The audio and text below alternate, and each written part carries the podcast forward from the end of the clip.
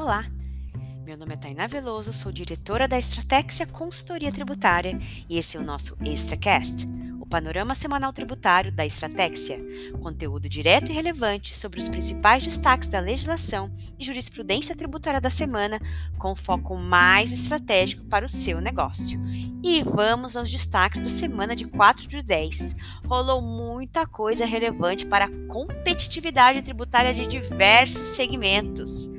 Segundo Jota, representantes dos estados estão preocupados com a movimentação lenta do PLP 32 de 2021, que é aquele que regulamentaria a cobrança do diferencial de alíquota do ICMS em operações com mercadoria destinada a consumidor final, não contribuinte do imposto. Lembrando que como o STF declarou inconstitucional a cobrança do diferencial da forma como vem sendo feita hoje, os estados possuem até o final do ano para publicar a regulamentação via lei complementar. Vale destacar que existem duas posições divergentes. Uma delas entende que a lei deveria ter sido publicada até 1 de outubro para já valer no início de 2022.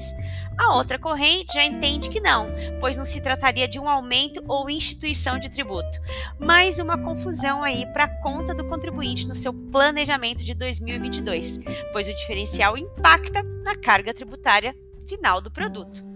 Outra importante notícia sobre o ICMS foi a aprovação pelo Senado do PLP 5 de 2021, que prorroga até 2032 incentivos fiscais concedidos pelos estados para as empresas no âmbito da guerra fiscal. Para quem não sabe, a guerra fiscal acontece quando os estados acabam concedendo incentivos fiscais para atrair empresas sem a concordância, sem a anuência de outros estados, né? Isso se dá no âmbito do CONFAS.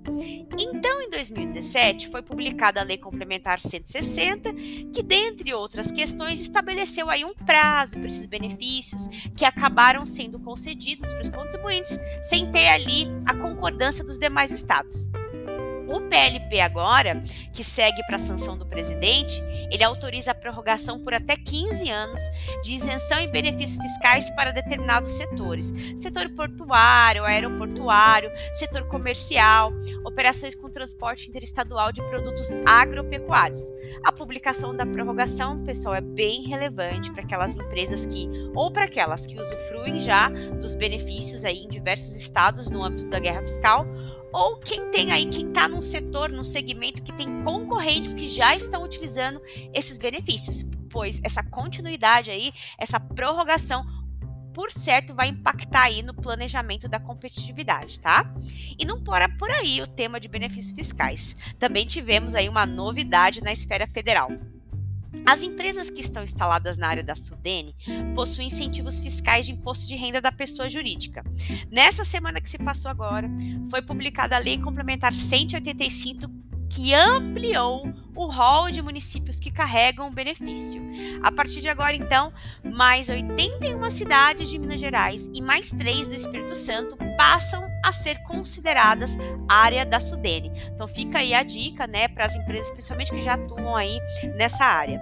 E para o pessoal que opera com vendas em marketplace, né, que é a onda agora do momento, é aquelas vendas em canais pela internet, uma importante solução de consulta que foi publicada aí pela Receita Federal trouxe uma orientação favorável a esses grandes intermediadores, né, ou pequenos, né, esses intermedi intermediadores de venda, como é, por exemplo, um caso de um Mercado Livre, por exemplo, né?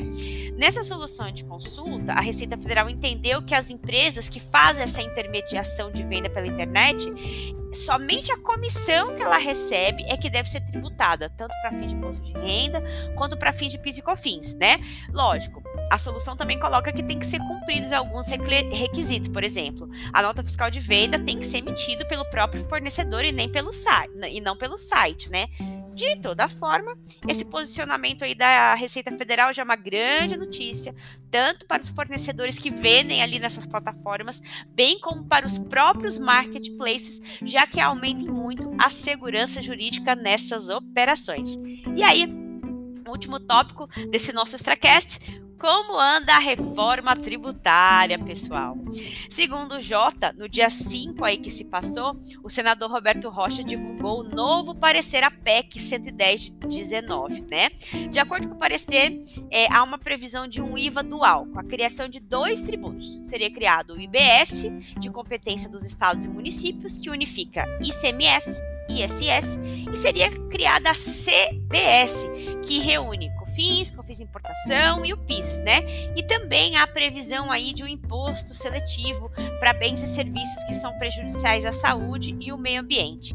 Rocha prevê regimes favorecidos para alguns segmentos, como por exemplo, setor agropecuário, educação, saúde, e um regime diferenciado para Simples Nacional, área financeira e Zona Franca de Manaus. O bom é que esse texto tem o apoio do Comitê Nacional dos Secretários da Fazenda, né, que é o CONCEFAS, e Confederação Nacional dos Municípios, tá?